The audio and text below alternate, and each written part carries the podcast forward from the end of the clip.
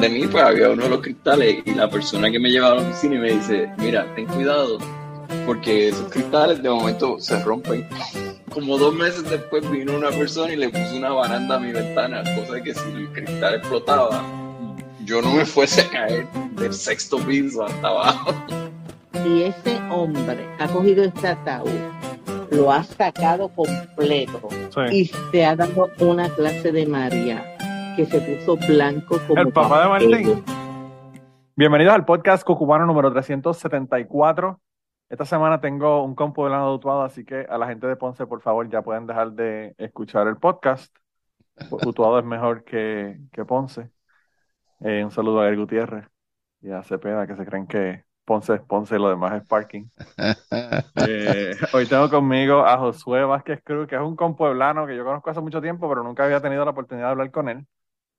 Eh, él es el creador de Utuado Hoy, un, un, website de noticias sobre Utuado y otro montón de cosas. Ahora tiene un libro, así que de todas esas cosas vamos a hablar en el día de hoy. ¿Cómo estás, Josué?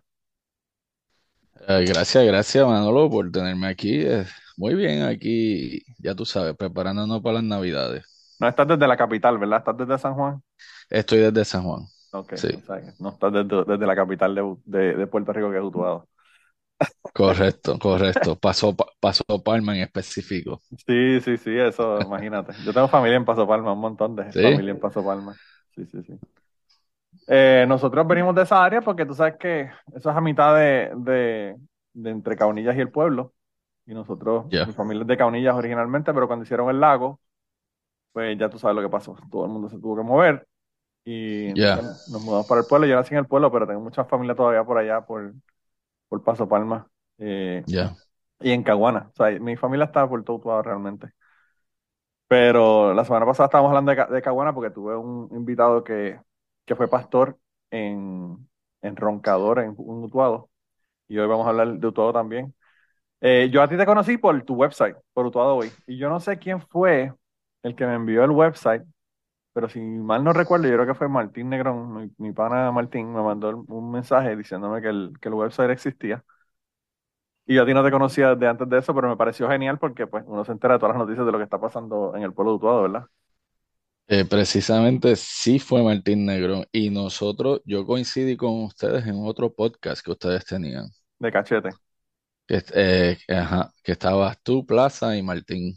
Cacho, imagínate, eso es la, la tierra la tierra de Utuado haciendo un podcast. Y yo creo que yo estuve una, en una ocasión o en dos ocasiones, En el podcast. no recuerdo, sí, sí, Sí, sí, que sí, ese me acuerdo, yo me acuerdo. du- duraba como tres semanas el podcast. Sí, mano, es que lo que pasa es que a Plaza tú le tenías que dar una bofeta para que hablara y como 15 para que se callara. Ese tipo de verdad que nosotros hicimos la, la reunión de la clase en un negocio que él tiene. Y entonces me dijo, mano, este negocio me encanta. Yo le digo, me imagino, loco, porque tú lo, que te gusta es estar en barra hablando con borrachos. Y esto tiene que ser el sueño de tu vida. Me dice, sí, mano, pero yo creo que me va a costar el, el, el divorcio porque yo estoy aquí metido. Yo le digo, pues, mano, es que cuando uno tiene negocio propio, Sí, tiene que sí, estar ahí todo el tiempo. O sea, no, eso no hay, no hay Sí. break, ¿verdad? Pero Eso es Plaza, Plaza es tremendo, mano. Plaza, a Plaza, yo esto ya lo conté en, en el Patreon, pero lo voy a contar aquí para, para el resto del público. Mi primera impresión de Plaza fue que yo llegué a la escuela intermedia, Francisco Ramos, a la grama, y Claro. Plaza estaba trepado encima de la campana, que es la entrada. O sea, él está en- eh, yo no sé cómo diablo ese cabrón se trepó allá arriba. Y el tipo está sentado en la campana cantando. Y la canción, todavía no me acuerdo como ahora, era, ahora ustedes van a ver lo que nunca han visto a María Magdalena mamándole el bicho a Cristo. Cabrón, esa es, esa es plaza, plaza, ¿verdad? Entonces, yo lo veo y yo digo, man, yo tengo que ser amigo de ese tipo. Ese Sí. tipo tiene que ser mi amigo. Y después Mira, estuvo en la ¿qué- clase con nosotros, en, en el, en el salón hogar con nosotros. ¿Cuál, e- cuál era tu clase? ¿Qué año? Mi clase es la misma de Martín 92. Ah, 92. ¿Y la tuya fue En cuál? 92, no, dos años más. Pero entonces yo, cuando yo llegué a séptimo, usted estaba en noveno. Sí, sí. Lo que pasa es que, a- aún un año menos, ya uno no conoce a nadie. O sea, yo tengo amigos, amigos, amigos ahora que era un año menor que yo, que yo no los conocí en la escuela, pero cuando estuvimos en la universidad, ahí fue donde realmente los conocí. Fue una cosa bien extraña. Y, y no sé si, si era, asumo que era lo mismo, pero en mi clase habían 300 y pico de personas. O sea, era casi, era bien difícil conocer a todo el mundo. Entonces, cuando ya tú tienes un, un, grupito, tú sabes que siempre es de grupito. E incluso yo tengo más amistades con posiblemente las clases mayor que yo. Eh, la, la, la, del 93 e incluso gente del, del, de la de ustedes. Bueno, Este, Plaza, Plaza, Martín y yo, los tres somos de, de esa clase. ya, ya. O sea que, que sí, sí, eh, eh, es bien interesante. Eh, Cada, cada grupo, bueno, nosotros tenemos 10 grupos para cada grado. Ya. Y cada uno Así tenía como imagínate. 30. Así que, pues sí, como 300 personas. Nosotros creo Sí, que en la sí. clase de nosotros, cuando nos graduamos, habían 300 y pico, se graduaron 280, una cosa así. Sí. O sea que, que es una clase inmensa. Ahora mismo nosotros cuando hicimos la reunión de la clase fueron como, qué sé yo, como 60, 80 personas. Y hay gente que yo los veía y yo decía, yo conozco, yo sé quiénes son, porque yo conozco la cara. Pero en la escuela yo nunca hablé con ellos, tú sabes. ya. Nosotros en el, en el grupo de nosotros era una cosa bien interesante, porque nosotros estábamos en el grupo, entre comillas, estoy haciendo comillas en el aire, de los talentosos. Y los cabrones maestros se le ocurrió esa fucking término que nosotros odiábamos, porque eso es básicamente decirle a todo el mundo, odienlos, que esas son la gente que están saliendo bien, teniendo buenas notas. Y, y pues ese grupo, porque todo el mundo nos rechazaba, nos daba de codo, porque nosotros estábamos en ese grupo, pues todo el mundo eh, es bien unido. La el salón mío, el salón mío es súper unido. Todavía se reúnen cada semana, cada dos semanas, hacen un party o se van en un bote para algún lado o, hacen una fiesta, tú sabes. Eh, pero pues yo, el resto de la clase casi no los conozco. Eh, pero entonces tú te graduaste en el 94. Cuatro. Ok. Y entonces después de eso, eh, ¿tú estudiaste comunicaciones? ¿Fue lo que tú estudiaste? No, no, no, nada. Yo no he, yo no estudié nada de lo que he hecho. Mm. Eh, y no he hecho nada de lo que estudié. Bueno, pero eso Esto, yo me fui, me fui para, para la universidad allí en Utuado. Esto, allí empecé en educación. Oh, ok. Entonces interrumpí, me fui, eh, estuve, de hecho, empiezo en Utuado, estoy dos años en Utuado, me transfiero, bueno, no me transferí, me fui a Río Piedras por un permiso especial. Ya, Oh, ok. ya en ese momento yo quería salir ya del área de Utuado y no me habían aprobado el transfer, pero me aprobaron un permiso especial. De Ah, Río Piedra, cojo, de hecho, de como estoy por un permiso especial en Río Piedra, me aprueban un transfer a Mayagüez. sí. Me aceptan en Mayagüez y el mismísimo día que hice la matrícula, en la misma fila, Manolo, o sea, yo terminé la fila de hacer la matrícula, ahí dije, yo no quiero estar en Mayagüez. Wow.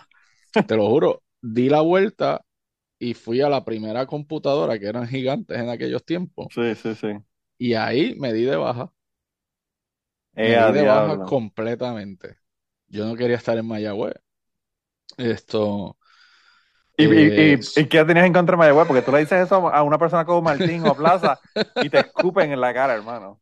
Probablemente, pero no sé, no quería estar en Mayagüez. A mí, no sé. Y, y, y soy Es que ibas a ir de un pueblo pequeño a un pueblo no tan pequeño, pero, pero pequeño también, ¿verdad? En comparación con Yo San me Juan. quería ir para Río Piedra.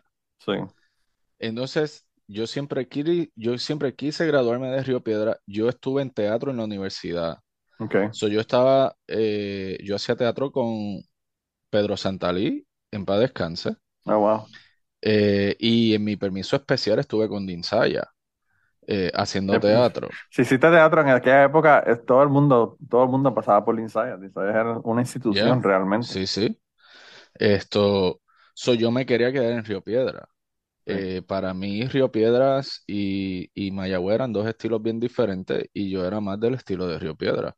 Sí. So, me enchismé, me enchismé y, y me fui a vivir para Río Piedra, aunque no estuviera en la Aunque no universidad. estuvieras en la universidad. Sí, sí, sí, sí. Wow. Sí, sí. Entonces, luego, años más tarde, eh, de hecho, no, ese mismo año yo me mudo para New Orleans. Ok. Porque estaba trabajando en un restaurante en el condado y cojo un transfer y me fui para New Orleans. Allí estuve. Ya, ya esa era, esa era la otra pregunta que te iba a hacer. ¿Por qué los Saints? ¿Verdad? Porque eres fan de ¿Por- los Saints. ¿Por qué no? Está bien, yo sé, yo, eso te- yo, yo sé que los fans de los Saints son, es casi una religión, hermano, porque la esposa, la esposa de mi cuñado es de New Orleans y esa mujer, hermano, te digo, esa mujer le, le corta a una persona por No, decir algo en contra de, de los Saints. ¿Te acuerdas cuando eh, veíamos noticias, aunque estuviéramos fuera de Puerto Rico, veíamos las noticias, cuando llegaba Tito, los recibían, cuando llegaba Sí. eh, Macho Camacho, cualquier hermano, antes de personalidad, eso, sí, tú antes de sabes. eso, Macho Camacho, sí, Eh, en, en New Orleans hacen eso todos los domingos. sí. Ganen o pierdan los Mano, Saints, los cabrón, eh. reciben en el aeropuerto. Loco, está cabrón. Es una cosa, como te digo, es una fucking religión, loco. Te digo que yo No. lo sé porque yo la veo a ella y, mano, Es- o sea, enredada, insultándose con gente en Facebook. Y yo digo, pero, o sea, está bien que tú seas fanático, pero estás cabrón, enemistándote con tus amistades por culpa de los Saints. Cuando, cuando los Saints llegaron al Super Bowl, ya yo estaba en Puerto Rico nuevamente. sí. Y, y el Papa autorizó a mover la misa ¡Eh, a diablo! para que todo el mundo pudiera ver Ver el eh, juego. a los Saints, sí. ¡Wow! Sí, sí, la cosa es intensa. No, eh, La cosa es eso es, eso intensa. es un culto, no es una religión, es un- eh, va más allá, es un, un, un culto, sí, ¿no? Un cult, eh, una cosa brutal. Allí tú no, o sea, eh, New Orleans es una ciudad especial. Eh, Yo he estado en New Eh, Orleans, mano, y de verdad que, mano, la comida nada más, fuck.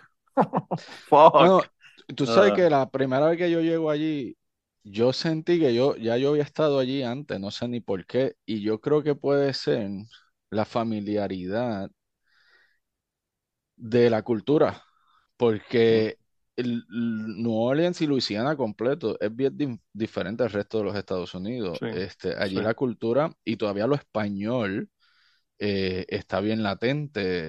eh, Y los franceses también. sí, No, y tú, cami- y franceses, tú caminas por las calles, y tú caminas por las calles y, y es como caminar por el viejo San Juan.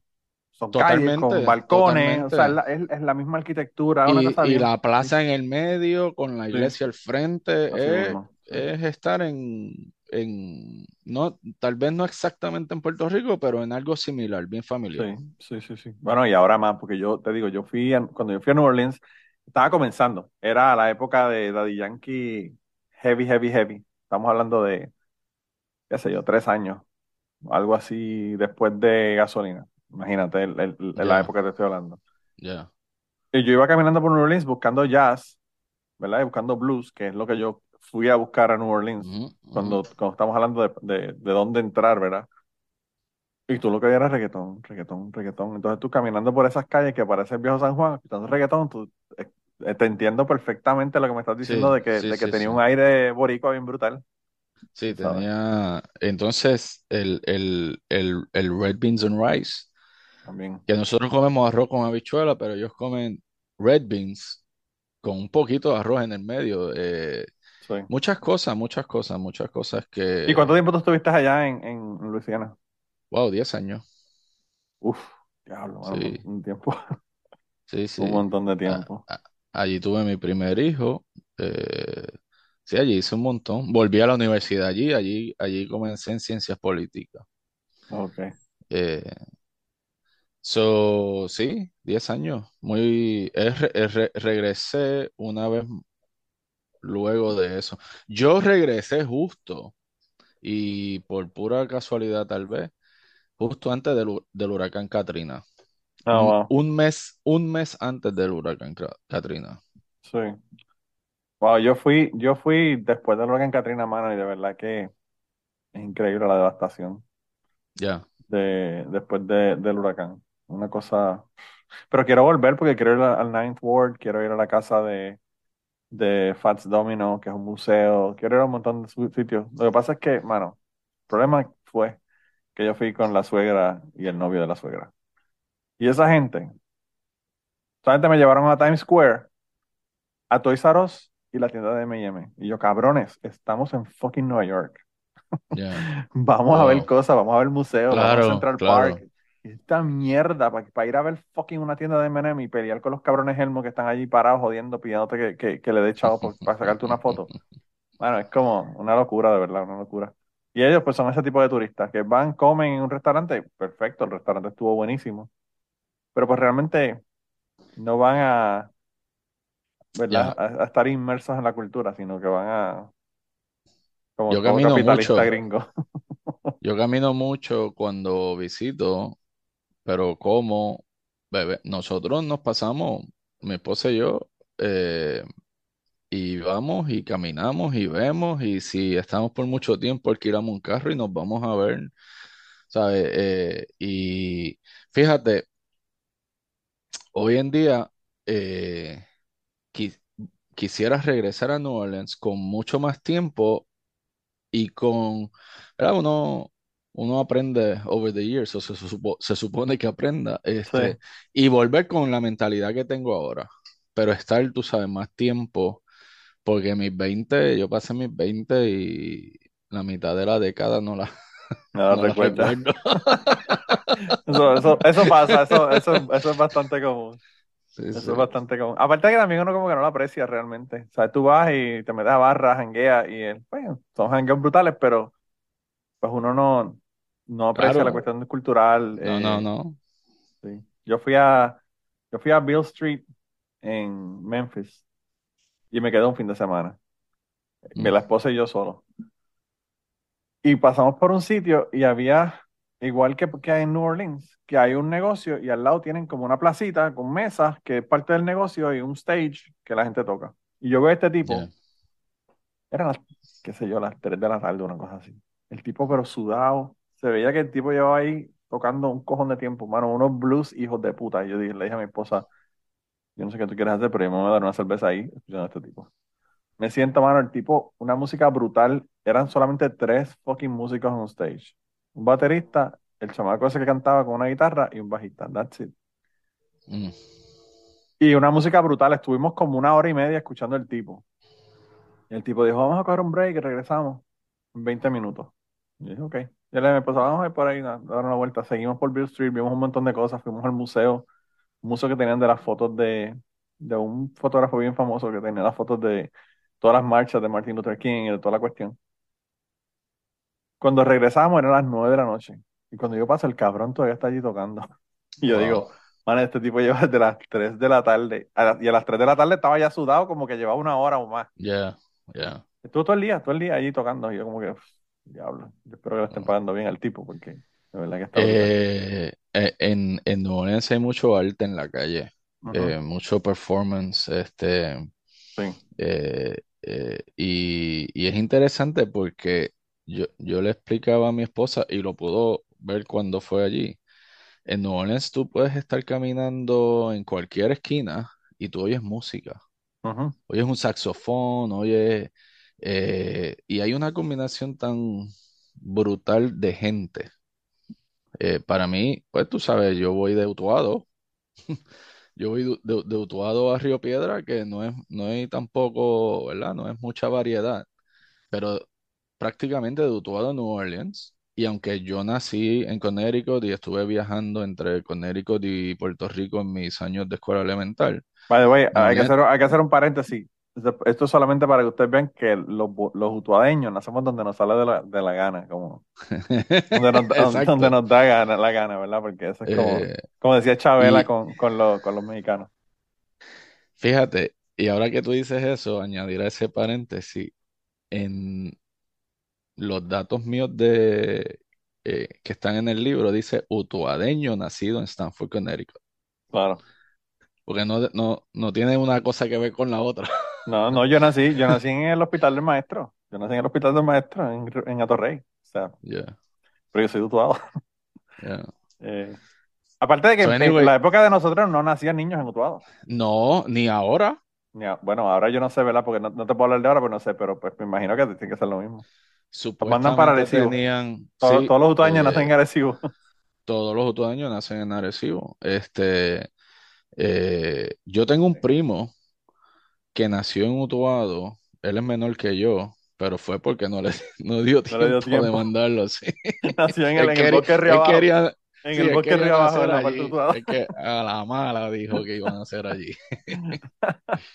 wow. Pero anyway, continúa. ¿Tú naciste en Connecticut y? Ah, so, la mezcla interesante que había en New Orleans de gente y de música. Y, y, de momento tú vas en una esquina y encuentras un trío, un cuarteto de hillbillies y más abajo el jazzista y más abajo el blues. O sea, ni siquiera tienes que entrar a un, a un club para ver y disfrutar música buena. Eh, la hay en todas partes, la hay en todas partes. Sí. Yo vi, yo vi músicos ahí también en Bill Street. son ciudades que, que la música le corre por las venas, es una cosa increíble, de verdad. O sea, hasta los funerales en, en Luisiana ya son con música. Sí. Música brass, tienen un brass band. Parecen festivales. Sí, entonces tú dices, ¿qué está pasando aquí? Una parada, no, no, una parada, es un funeral, cabrón, tú sabes. Eh, es, increíble, de verdad. Eh, sí, sí, sí. Es, una de esas ciudades eh, de, ¿verdad? De, de, música que es increíble. Y como tú dices, yo, yo estuve en, en Seattle en el 2010 y fuimos al Pike Market. Y en la esquina del Pike Market había un muchacho y una muchacha. La muchacha tocaba violín, el muchacho tocaba guitarra y estaban tocando y cantando en la esquina. Tocando fucking mm. bluegrass. Bluegrass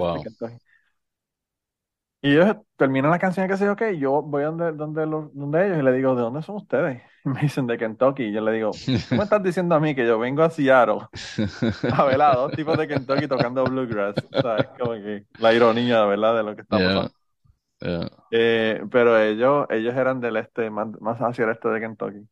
Pero sí, eh, Luisiana, por eso yo te dije que fui, yo fui a, ver eh, jazz en vivo y, blues en vivo, porque de verdad que es uno de los lugares donde, donde nace eso, ¿verdad? Fíjate, yo vi al Gran Combo en, New Orleans. Oh, wow. Nunca lo, vi, lo había visto en Puerto Rico y vi tocar a Tito Puente en New Orleans. Wow. Sí, me imagino que Tito Puente con, con la cuestión musical, el tipo tiene que tiene una un feel, ¿verdad? allí, eh, allí la salsa, eh, y fíjate, yo no soy muy fanático de la salsa, yo ni sé bailar salsa. Mi esposa es una bailadora de salsa y yo lamentablemente. Ella dijo, escogí el, el, tipo incorrecto, no, no bailo carajo. no, no bailo nada. Eh, no, no sé qué pasó ahí. Sí, Pero eh, en New Orleans sí, eh, y Tito Puente era la misma leyenda que es en, que era, que es todavía en todas partes es para nosotros, claro, claro, sí, sí. Sí, eh, sí realmente Tito Puente, bueno, yo Tito Puente una vez lo vi, y ese tipo estaba tan y tan y tan cabrón, que él tenía timbales, ¿verdad? Y los tenía afinados con diferentes notas, ¿verdad? Tipo piano, pero en timbales. Y el cabrón estaba tocando una melodía. y yo digo, hay que ser bien duro para tú coger timbales y, y afinarlos a diferentes, con diferentes notas y hacer fucking una melodía con, con percusión. Eh, wow. de verdad que, uff, de verdad que fuera, fuera, fuera de liga el tipo. Sí. Fuera de liga. Mira, entonces este, estudias allá y vives allá 10 años y después entonces te regresas a Puerto Rico. Sí, regreso a... Regresé a San Juan. Esto... Y poco después me voy para Utuado. Y estoy como dos años en Utuado. Eh, allí comencé, allí comencé los no los primeros, porque yo comencé un, website de Utuado cuando todavía estaba en New Orleans. Pero eh, cuando regreso a Utuado, allí entonces eh, comienzo también lo que es, en aquel momento creo que se llamaba miutuado, miutuado.com. Entonces era más informativo con algunas noticias. Eh, allí estoy dos años pero entonces luego, por culpa de mi esposa, me mudo para San Juan. Pero no pudiste decirle nada porque no bailas, así que pues tienes que... No, no, sí, tengo que, que dar... Eh, es, un toma y dame, ¿verdad? Tú sabes cómo sí, sí, sí, sí. Si, eh, bailara salsa, estuviera viviendo en Utuado. Puede ser, puede ser, sí. No, mano, realmente lo que pasa es que en Utuado, pues, las, oportunidades están limitadas, tú sabes. Hay que, hay que ser realista. A cuestiones de trabajo y todo lo demás. Sí. Esto, y nada, pues ya llevo desde el 2005 de regreso en Puerto Rico. Sí. Eh, yo creo que ya aquí nos quedamos un rato. Sí, y, y ¿qué te parece? Tú, tú que eres un news junkie y toda la cosa, ¿qué te parece la situación de Puerto Rico con el asunto de Luma, con el asunto de todas las cosas que están pasando y los gobiernos pues corruptos y todo lo demás? Y quizás esto es un tema que no deberíamos comenzarlo para que no te tiempo hablar del libro, pero porque este tema puede extenderse. Yo no tengo eh, yo soy de los que piensa que todos los gobiernos son corruptos. Ah, bueno, eso sí es cierto. Eh, y en Puerto Rico ciertamente es así. Eh, sí, y, fíjate, en Luisiana, volviendo a Luisiana un segundito, es, lo mismo. Allí la primera gobernadora, yo, yo voté por ella. Y creo que el mismo año que yo regresé a Puerto Rico la arrestaron por corrupción. Esto, so para mí, la sorpresa sería que no lo fueran, ¿verdad? So, en cuestión de Luma, bueno, yo estaba escuchando eh, en uno de los podcasts, tú tocaste esa situación con los apagones y toda la vaina, y no recuerdo quién era el que tú tenías en el podcast estaban hablando de, verdad, yo no sé quiénes los defienden, yo no defiendo a Luma. Pero para mí que la autoridad era peor. Y de momento la gente se le va. Eh, eh, es memoria selectiva y memoria corta, que tenemos todo, o sea, todo, incluyéndome yo. Pero el problema de la energía en Puerto Rico ha sido siempre malísima. Eh, y el problema para mí todavía, ¿verdad? Y, y habrá mucha gente, sé que hay mucha gente, especialmente en Puerto Rico, que difiere de este pensamiento, pero mientras el gobierno tenga un agarre en, en, esas, en esa corporación o, que se dividan la, la generación y la distribución, para mí que siempre va a haber un problema. No hay corporación privada perfecta, no hay gobierno perfecto, pero yo entiendo que por mí, deben completamente romper lazos con el gobierno y dejar eh, unas privatizadoras. O sea, que tú, eh, piensas que o, es privado o es parte del gobierno, pero estamos como el Estado libre, el libre asociado, que no funciona ni, una cosa ni la otra y, todavía está agarrada a, a, lo que diga el gobierno. Esto, pero realmente tú crees, realmente tú crees, y te tengo que poner un spot porque después me, empiezan a gritar por internet de que no te lo pregunté. ¿Realmente tú crees que ahora, por ejemplo, hay la misma cantidad de apagones y todo que había cuando, antes de que Luma eh, comenzara con el contrato? Porque yo no sé, yo llevo mucho tiempo fuera de Puerto Rico, pero a mí me parece que ahora hay más apagones y por, por mayor tiempo que lo que había antes cuando estaba solamente energía eléctrica. Pues, pues mira, para mí que hay más apagones desde que María pasó.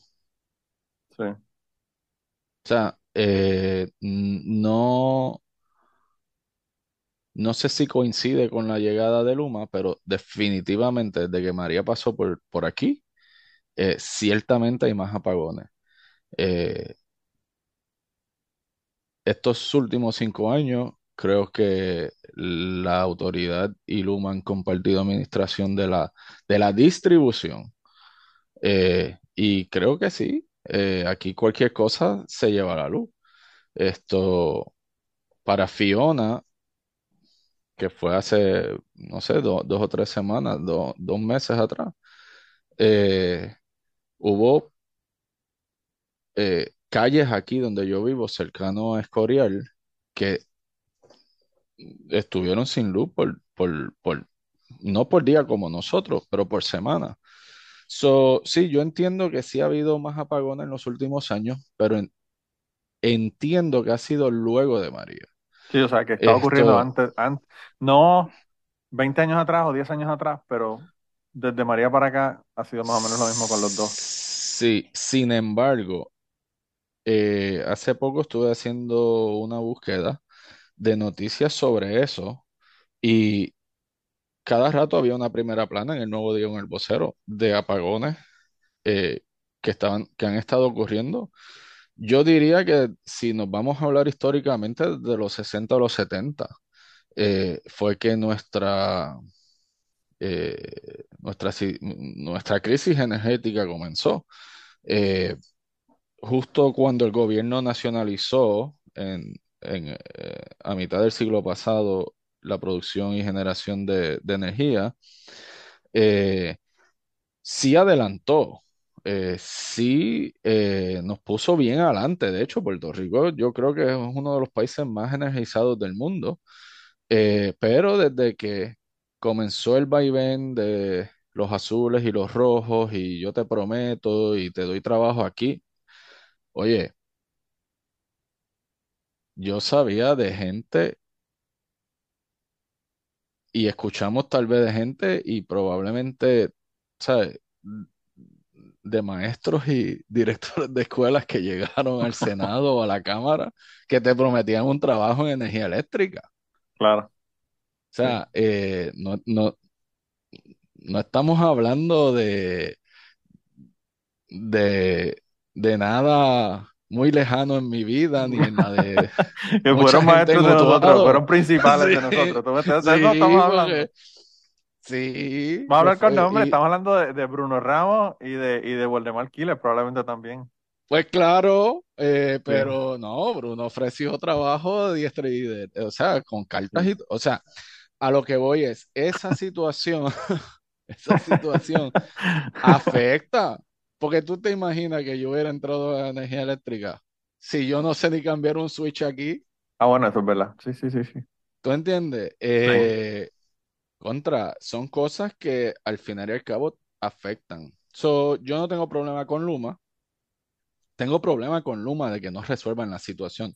Lo que no tengo problema es con la privatización. Y en Puerto Rico la privatización la palabra privatización es, mano, como que una fucking palabra que es algo de, The Walking Dead o una cosa que eh, es, mal, mal recibida, mal vista o entiendo yo que es mal entendida. Sí. Yo fíjate, yo, eh, yo pienso que hay, hay cosas que deberían ser públicas, pero el otro día estaba hablando con una compañera de mi trabajo y estaba hablando de, ella, ella tuvo una, le dio un ataque al corazón hace año y medio, dos años, y ya peleando con, con el plan médico y toda la pendeja, ¿verdad? Entonces ella me está hablando y como ella, no sé, ella asume cosas de mí, ¿verdad? Porque ella votó por Trump y yo no. Me dice, no, porque es que tampoco uno le puede dejarle esto al gobierno para que el gobierno le maneje los planes médicos, los, planes médicos no, el, el seguro médico, ¿verdad? que si el single payer, que si después uno tiene que estar preguntándole al gobierno, que el gobierno le va a decir que uno se puede hacer, lo que uno no se puede hacer, lo que uno, eh, ¿verdad? ¿Qué, qué, pruebas tiene que hacer, qué medicamentos puede comprar o no puede comprar, todo ese tipo de cosas, ¿verdad? Que, que te dicen que puedes o no puedes hacer. Y, yo lo que mi pregunta fue como que, y ahora no el plan médico no te está haciendo eso porque es privado. Ah, no, no, sí, ellos me dicen sí, que puedo hacer y que no puedo hacer. Pues la misma mierda, realmente. Siempre alguien te va a decir. te va a decir qué, qué, vas a, qué vas a hacer o qué no vas a poder hacer o qué pruebas te puedes hacer o lo que fuera. O sea, y, pues realmente la, quizás la ventaja que podría tener un single pair es que tienen más gente en el pool para poder hacer un mejor negocio, una mejor negociación con los, con los beneficios. Pero, pero a mí me, encantaba porque ella, ella diciendo que ya no quiere que el gobierno decida eso, yo le digo, bueno, pero ahora una corporación privada eh, con fines de lucro, pues está, está tomando esa decisión por ti. No, y tienes razón. Eh, pudiéramos añadirle a esto, eh, estoy de acuerdo que siempre alguien va a decidir por ti. Sin embargo, eh, puede ser, no siempre, pero puede ser que en, algunas ocasiones yo pueda cambiar de compañía privada, pero el gobierno siempre está ahí. en el caso, en el caso hay unas cosas que no, ¿verdad? Pero hay unas cosas que sí podría ser la posibilidad. Yo te voy a decir una cosa, yo llevo 20 años en Kentucky cumplí ahora en septiembre pasado. Y yo, cada vez que bajo para Puerto Rico, la gente se quejó de la privatización del aeropuerto. Pero el aeropuerto es otra cosa, yo lo veo mucho mejor. O sea, sí, está a lo que voy. Y, no es que esté privatizado, es que está administrado privadamente, como muchas cosas que, que, eh, que finalmente están pasando en Puerto Rico. Oye, y yo no creo que necesariamente todo debe estar fuera del, casi todo debe estar fuera del control del gobierno, pero no necesariamente eh, todo, y es debatible, obviamente, eso lo entiendo, pero en el caso de las facilidades de eventos que son del gobierno, como el centro de convenciones, entre otras cosas, eh, también se ha visto unas mejorías esto. Y no podemos, a lo que voy es, no necesariamente podemos pasar, o sea, tú, y nuevamente no estoy defendiendo a Luma, sí defiendo la privatización en este caso de energía eléctrica porque nunca fue buena, desde los 70 hasta ahora nunca fue buena. Esto, pero no, si lo hubiera cogido Manolo Energy en menos de un año, dos años y medio, tú no puedes pasar un juicio de, que contra eh, la red eléctrica completa está mala. O sea, no es que ya nos han dicho expertos que no es cuestión de conectar este con este, es de tumbar y reemplazar. Y ese trabajo sí conlleva muchos años. Bueno, el problema también es que tenemos el agravante de que todas esas conexiones que se hicieron después de María se hicieron rápido para poder darle energía a la gente. Correcto. En lugar de haber sido obviamente una, unos upgrades planificados, pues mira, mano, o sea, hay una torre, se cayó, hay que ponerla, vamos a ponerla lo más pronto posible, lo más rápido posible. O sea, y entonces, pues eh, todo ese tipo de cosas son agravantes, ¿verdad? En esta situación. y después de, eso, después de eso no, no tuvo, o sea, nunca antes tenía que venir una, un huracán para destrozar nuestros sistemas eléctricos, eh, de carretera, lo que sea. So, tú le pones a eso que de julio a octubre, noviembre, lo que hace es llover. Entonces, tú sabes que en Utuado, como en muchas partes del área central, todo es montaña y las carreteras cruzan las montañas y se derrumba una parte, se llevó un poste y tú dices, ah, pero eso fue un poste, sí, pero ¿cuánta gente estaba conectada a ese poste, no? Claro. Esto son cosas que, que hay que observar y claro, yo, yo nunca he tenido problema en criticar o en no estar de acuerdo con algo o en estar de acuerdo con algo, pero entiendo que todavía eh, sea Luma Energy o Manolo Energy o Josué yo por mí yo hiciera una Josué Energy LLC y cogiera el contrato. Eso, eso, sería lo mejor de todo. la cuenta de banco de nosotros si hiciéramos una cosa como esa. pero eh, hay, hay formas, ¿no? Y yo creo que esto abre el debate. Mira, en Utuado existe la cooperativa hidroeléctrica, la eh, son utuadeños, son gente de adjunta, son jayuyanos, y eso, y aunque no sea for profit, sigue siendo una, una empresa privada, ¿no? Eh, y el pueblo, eso me encanta esa corporación porque fue el pueblo, la gente que dijo, mira, vamos a hacer algo. Y eso es lo que yo, cuando yo hablo de privatización, es que no esperamos a que el gobierno responda, que nunca responde, responde muy tarde, y si responde lleva 117 camarógrafos para entregar una caja de habichuelas. Los camarógrafos llegan primero, primero que el gobernador. Sí, sí. Entonces, eso eh, pues eso es lo que yo aplaudo. El, el inicio, mira Casa Pueblo en adjunta. Será organización sin fines de lucro, pero es una organización privada. Esto, y, y, y, eso no se hubiera dado o no se pudiera dar, ¿verdad? Si no, si no tuviéramos un derecho a, a, a la privatización, a crear, a, a, a, unirnos como comunidad. En eso yo estoy totalmente de acuerdo. Yo lo estaba hablando con el, con el invitado de la semana pasada, eh, porque él creó una, un asunto así para, para asuntos agrícolas, ¿verdad? Un, grupo que tenía una, una newsletter, ¿verdad? En buen español. donde se comunicaban y se ofrecían productos y se intercambiaban productos y ese tipo de cosas yo pienso que es lo que realmente podría hacer que Puerto Rico funcione como, como están ocurriendo con un montón de jóvenes ahora mismo que están haciendo, eh, siendo agricultores de frutos menores o lo que fuera, los venden, se los llevan al restaurante, los restaurantes se benefician, ellos se benefician. Eh, a veces nosotros pensamos que las cosas tienen que ser súper macro y resolver un problema a nivel de isla completo, cuando tú puedes resolver el problema, el problema en Mayagüez o el problema en, en qué, sé yo, en Cabo Rojo, en Ponce, lo que fuera, y, y tener áreas, ¿verdad? Aparte de que el tú no tener un sistema centralizado, por ejemplo, en el asunto agrícola, por ejemplo, tú no tener un sistema centralizado, lo que te permite es que pasó un huracán por el área este de Puerto Rico, pues la parte oeste de Puerto Rico puede, puede proveer productos agrícolas a esa área, a esa área en el, en el este, o esas otras áreas de, Puerto Rico que fueron afectadas. Eh, así que, no sé, yo pienso que en el caso, por ejemplo, de la agricultura, eh, nos estamos moviendo a eso, porque nos estamos dando cuenta de que la agricultura está industrial. Eh, sí. muchas ocasiones no funciona, loco. Tú metes, tú, tú coges. ¿Cuántas veces nosotros escuchamos que si la lechuga tiene salmonela y decomisan qué sé yo cuántas toneladas de lechuga porque tiene salmonela, eso no pasaría si fueran, eh, si fueran personas que, que tienen, eh, ¿verdad? productos agrícolas a, más pequeña escala. Sí.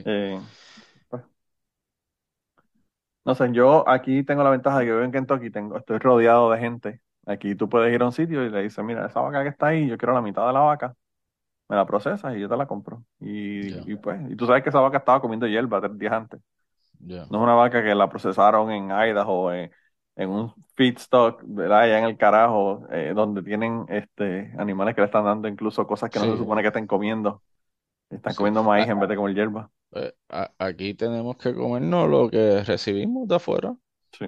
otherwise, no, no, no comemos. Y es lamentable, es lamentable porque yo, como le comentaba, yo creo que fue la semana pasada, le comentaba al, invitado, eh, ah, que, que, tú vas a Puerto Rico y tú, compras, tú ves los tomates y tú dices, este tomate ha dado más tumbo por el mundo antes de llegar aquí a, al, al supermercado cuando tú, mano, tomate, ¿sabes lo fácil que es sembrar tomate en Puerto Rico? Tú coges y tiras una sequilla y, y, inmediatamente, claro, o eh, sea. Eh, nacen, nacen, o sea, incluso, ¿cómo tú me vas? ¿Recuerdas el Festival del Tomate en Jayuya? Sí. sí. Yo llegué a ir varias veces y, y allí se conseguía eh, jellies de, tomate, eh, pie de tomate, eh, todo tipo de, de, postres, de salsa, porque antes en Jayuya se, se, producía, se cosechaba tomate. Yo no sé de dónde está viniendo el tomate ahora. No, no, esos, tomates, eh, esos tomates hinchos vienen de Estados Unidos. ¿De dónde van a venir? Y, y, y, y es, o sea, es tan sencillo como tú sembrar eh, tomate en tu backyard, tú sabes, tú, no hay de otra. Yo hace un tiempo también, eh, junto con mi esposa, comenzamos un proyecto que se llama Taller Casa Verde. Esto, y lo que estábamos promoviendo era eso. Eh, que, que tu casa y tu hogar sea productor, no consumidor. y una de esas maneras es sembrando en el pequeño espacio que puedas tener, porque a veces la gente se cree que tú tienes que tener tres cuerdas de terreno para sembrar plátano, cinco para sembrar café, diez para sembrar china, etcétera, etcétera. Mira, mano, yo tengo, yo tengo aquí en mi casa, tú sabes los tubos estos que vienen para, para desagüe. Es un tubo que tiene como dos pies de, de, ancho, de estos corrugados que son de plástico. Yo cogí un pedazo de eso, de ese tubo, le corté, lo corté como a dos pies y lo puse justo atrás del porche. Y todos los años yo siembro una fucking mata de tomate. Una, una mata de tomate. That's it. Y tengo que regalarlos, loco. Tengo que regalarlos por la cantidad que produce que no me los puedo comer. Lo mismo con las peras. Yo tengo un árbol de pera aquí y me producirá dos mil peras en una cosecha. ¿Y qué carajo yo voy a hacer? Pues, hermano, bolsas para todos los vecinos, porque ¿qué voy a hacer? E, exacto. La, eh, la gente piensa que a veces eh, terrenos y terrenos, ¿no, compa? Y tú con, no sé, 4 por 8 tú siembras para... Mira, una vez yo di un taller a unos viejitos y yo le dije, mira, en, en sofrito nada más, tú, una mata de recao, una de cilantro, una de, de, pimiento. Eh, en Puerto Rico se da la cebolla y el ajo. Claro. ahí nada más, tú tienes el sofrito y con un 4x8 tú produces sofrito para, para todo el año. Y me acuerdo que le dije, la pregunta fue cuánto usted paga por sofrito al mes. Y me da unas cantidades ilógicas. Yo le digo, mira, eso es una taquilla, dos taquillas del cine para usted y su nieto. Eso es un regalo para usted, para su nieto. Sí. ¿Sabe? Son cosas que eh, no hay que no hay que sobrecomplicarse. Eh, son cosas que son sencillas y eso es parte de verdad de, de, muchos de nuestros problemas que tenemos aquí, porque somos una isla, o sea, no nos podemos conectar al grid de Estados Unidos, ni el de Latinoamérica, ni, ni los camiones, como dijo Trump una vez, big, big water, surrounded by big water. es más, yo debería de, terminar la entrevista y mandarte para el carajo y apagar el micrófono por estar citando al cabrón de Trump en el podcast. Pero es verdad. Es verdad, es verdad. Big Water, Big Water. Es verdad, realmente. Pues, no hay forma. la Mira, y no te, pongas, no te pongas a hacer quotes de Trump ahora que ya el tipo ha caído en desgracia y ya nadie lo quiere, así que. No, no, ni los republicanos, ni los republicanos quieren hablar de Trump ya porque le, le cuesta las elecciones. Sí, literal. Literalmente, sí.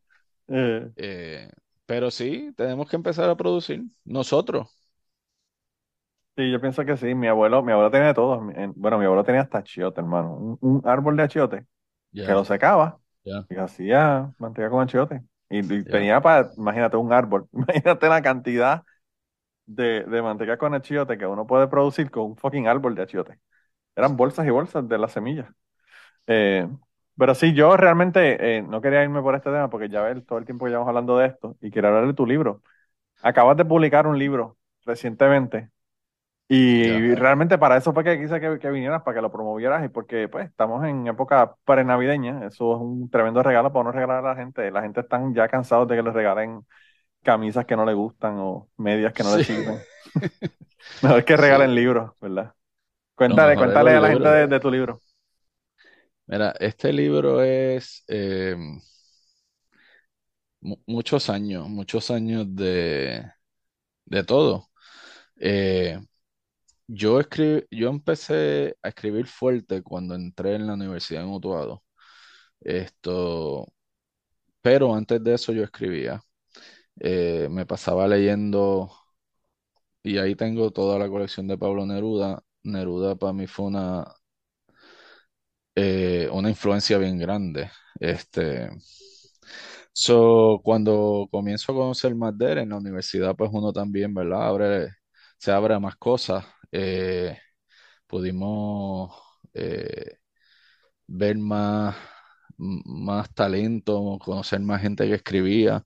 Incluso en la universidad allí en Utuado fundamos la Asociación de Escritores Calichi y hacíamos eventos. En aquel tiempo eh, lo fundamos Toñito de Jesús, el hijo de, Toñito de Jesús. Este, Toñito de Jesús, Toñito de Jesús es un nombre que tú no tienes que decirlo, porque todo el mundo lo conoce. Claro. Toñito de eh, Jesús cubano era el, el, eh, narrador por excelencia de los juegos, la voz de los juegos. la voz de los montañeses. Esto, pues con el hijo de él y un compañero que al día de hoy seguimos teniendo una amistad bien brutal, Ernesto Nieve, que era de Río Grande, pero era hijo adoptivo de Utuado porque pues estudiaba allí. entonces nosotros hicimos muchas cosas y ahí fue que yo comencé, de hecho, en este libro hay muchos poemas de aquellos tiempos. Eh, y tuve muchas dudas en ponerlos o no porque yo no sabía escribir. No es que yo sepa ahora tampoco, pero uno los lee de aquellos tiempos y como que, ¿sabes? Como que no, no como que no, no me gustaban, vamos a decirlo así. Pero eh, pude, eh, para crear la línea que quería, sí los incluí. eh, hay de mis tiempos de New Orleans, hay de mis tiempos de cuando regresé. Eso eh, es una línea de poemas que tal vez son una, una pequeña fracción biográfica de ciertos momentos de mi vida que llegaron hasta hoy. Esto, y yo había descartado publicar, siempre quería publicar, pero había descartado publicar eh, hasta este año 2022. La pandemia me cambió mucho mi forma de pensar porque eh, nos dimos cuenta que en cualquier momento se acaba el mundo y ya. Eh, no, no, hicimos todo lo que queríamos hacer cuando estábamos en la high, que eran un montón de cosas. Esto, so, ahí comencé nuevamente. Mi, mi esposa y yo hemos publicado en antologías, eh, varias antologías, pero ahí comencé yo a buscar los poemas, a ver cuáles incluía o no. Y finalmente este año yo quería este libro que coincidiera con el Festival del Libro de Utuado. Me tardé un poco más de la cuenta o me comí la mierda, como dicen por ahí, y no salió. Y finalmente, eh, hace como un mes y medio dije, you know what, eh, vamos a hacer esto. Eh, lo edité, es self-published. yo lo edité, lo, lo diseñé con mi compañía de diseño gráfico y social media. Esto lo puse, lo encuaderné, todo lo hice yo y, y salió el pasado domingo, finalmente. Y, y, la pregunta obligada que llevo pensando desde que te invité aquí, ¿por qué poesía? Que, que, en mi opinión es uno de los, de los, ¿verdad? De las formas literarias más difíciles realmente. Sí. Eh, no sé, mano, la poesía para mí es como el jazz y el blues. Eh, son momentos de sufrimiento y tristeza. Cuando, uno, cuando uno está contento, como que no escribe poesía. Esto, so, yo creo que son, eh, no sé, vuelvo y te digo, yo leí, mi primer libro fue Crónica de una muerte anunciada de Gabriel García Márquez. En la intermedia, con Mrs. Toledo, con Mrs. Toledo. Eh, y de ahí en adelante yo dije, wow, los libros están cabrones, de verdad, esto está... Bueno, pero es que te fuiste también con el, con el premio Nobel de Literatura, ¿no jodas? tampoco, pues, empezaste con, un... Ella me obligó a leer ese libro y yo lo leí. Y tú sabes por qué me gustó tanto después de todo. Al final dice, eh, en, una parte de ese libro, que la nota o la carta que encontraron o que recibieron tenía las iniciales JVC. Yo dije, puñeta, ese soy yo, José Vázquez Cruz. Entonces, de ahí quise seguir leyendo García Márquez. Y leí, y entonces más adelante entré en lo que era Pablo Neruda, José Ángel Buesa. Son dos de mis. Neruda siempre está en el top, pero José Ángel, José Ángel Buesa está ahí bien cerquita de él como mi favorito. Entonces, cuando en la universidad entro con los compañeros, eh, todos están escribiendo poesía.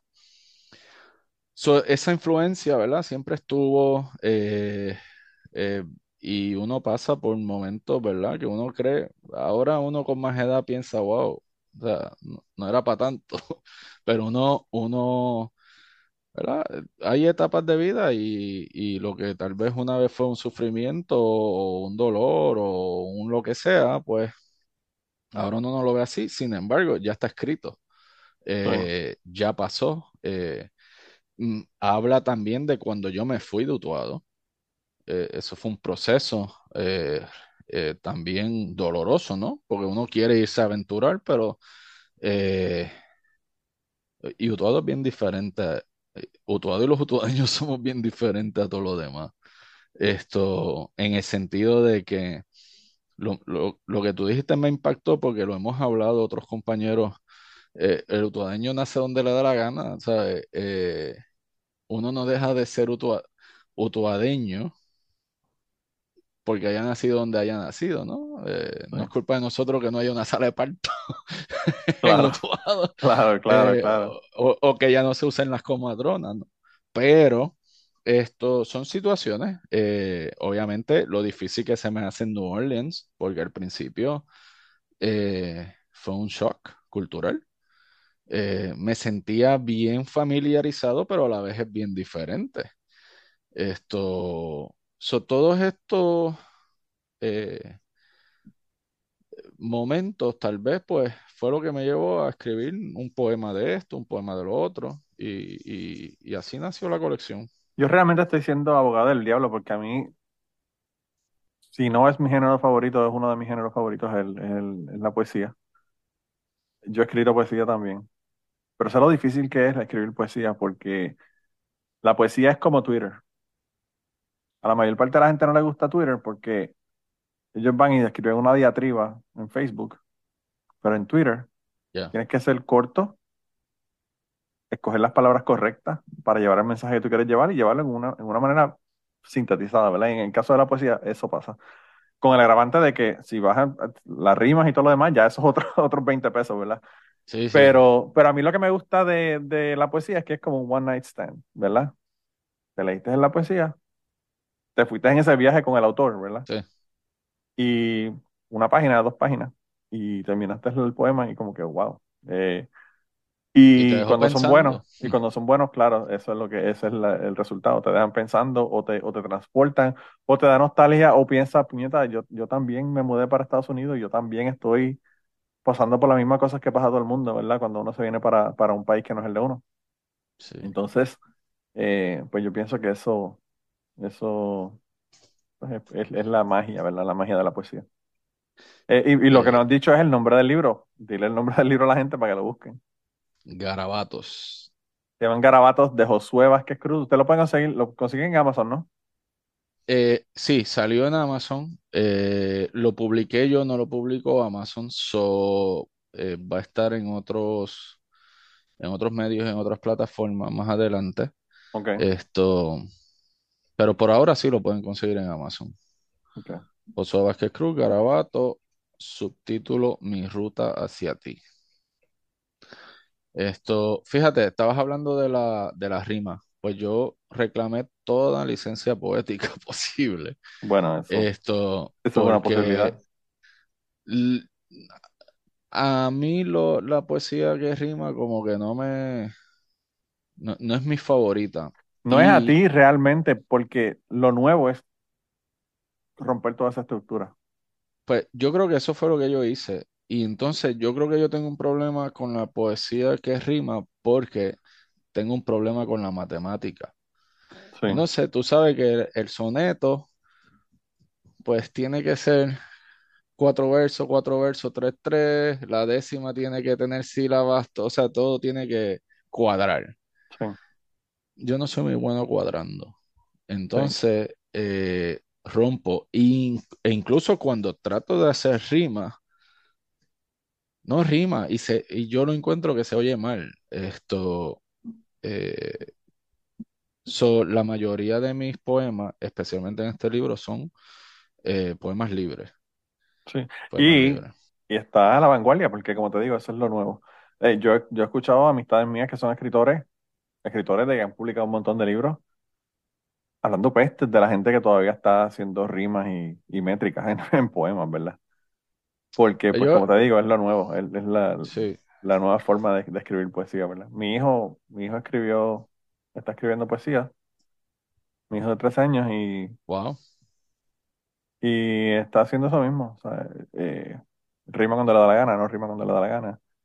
Eh, y una de las maestras le dijo que, debía someterlo para una competencia nacional de poesía y quedó entre los, entre los finalistas. No lo escogieron como el ganador, pero le publicaron el poema un libro. Estamos, esperando que nos llegue el libro. Así que él está haciendo lo que yo, él está haciendo lo que yo no he hecho. wow, qué eh, bueno. Y le encanta, le encanta realmente. Y los, y los poemas súper profundos, ¿verdad? Hay uno que se llama I'm Sorry, que es sobre I'm sorry, puede ser una cosa bien sentida o puede ser solamente palabras que salen de la boca. A ese nivel de profundidad, a mí realmente lo que me sorprende, número uno, es el, el vocabulario para un niño de 13 años. Y no porque sea hijo mío. y la profundidad, o sea, el, el, el poema que ganó, para que tú tengas una idea, hablaba de una araña agarrando una mosca y comiéndosela. Ese fue el, problema, el, poema que ganó la competencia. Está bien, tener unas palabras cabroncísimas, súper recogidas y toda la cuestión. Perfecto. Pero una cosa es eso y otra cosa es tú irte a la profundidad del pensamiento filosófico de lo que es decir, pedir perdón, ¿verdad? Dos cosas completamente diferentes. Así que en ese sentido, yo pienso, y quizás es mi olvido de padre, de que el poema de mi hijo estaba mejor que el que ganó.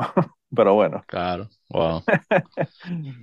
pero sí, pero hermano, ya llevamos más de una hora eh, y, y lo, que, lo que quería era darte las gracias por estar aquí. Realmente la pasé cabrón, como siempre. No me acordaba que habías estado en, en, en Decachete. Nosotros tuvimos tanta gente en Decachete que no, ni me acordaba que todavía habías estado en Decachete. Sí, eh, creo que una o dos veces que, estaba analizando unas noticias de Utuado, incluso una fue una que yo había publicado en Utuado, no me acuerdo ahora cuál era, pero sí, sí, sí. sí By ¿tú sigues con el website de Utuado hoy? Sí, eh, el website está activo. Eh, tuve, tuve una situación grave hace poquito menos de un año que estamos tratando de resolver porque el, el server se borró completo. Yo perdí todo. Oh, Entonces estamos tratando de Ah, y llevas décadas con esa pendeja. Desde el 2010. Sí. Y ahí hay noticias y escritos y tengo gente que escribía semanalmente. sí, sí, sí, sí, yo me acuerdo. Diferentes yo, lo, leía todo el tiempo. Eh, está activo.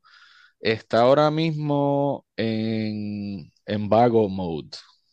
Porque eh, eh, me estoy limitando a noticias bien hiperlocales.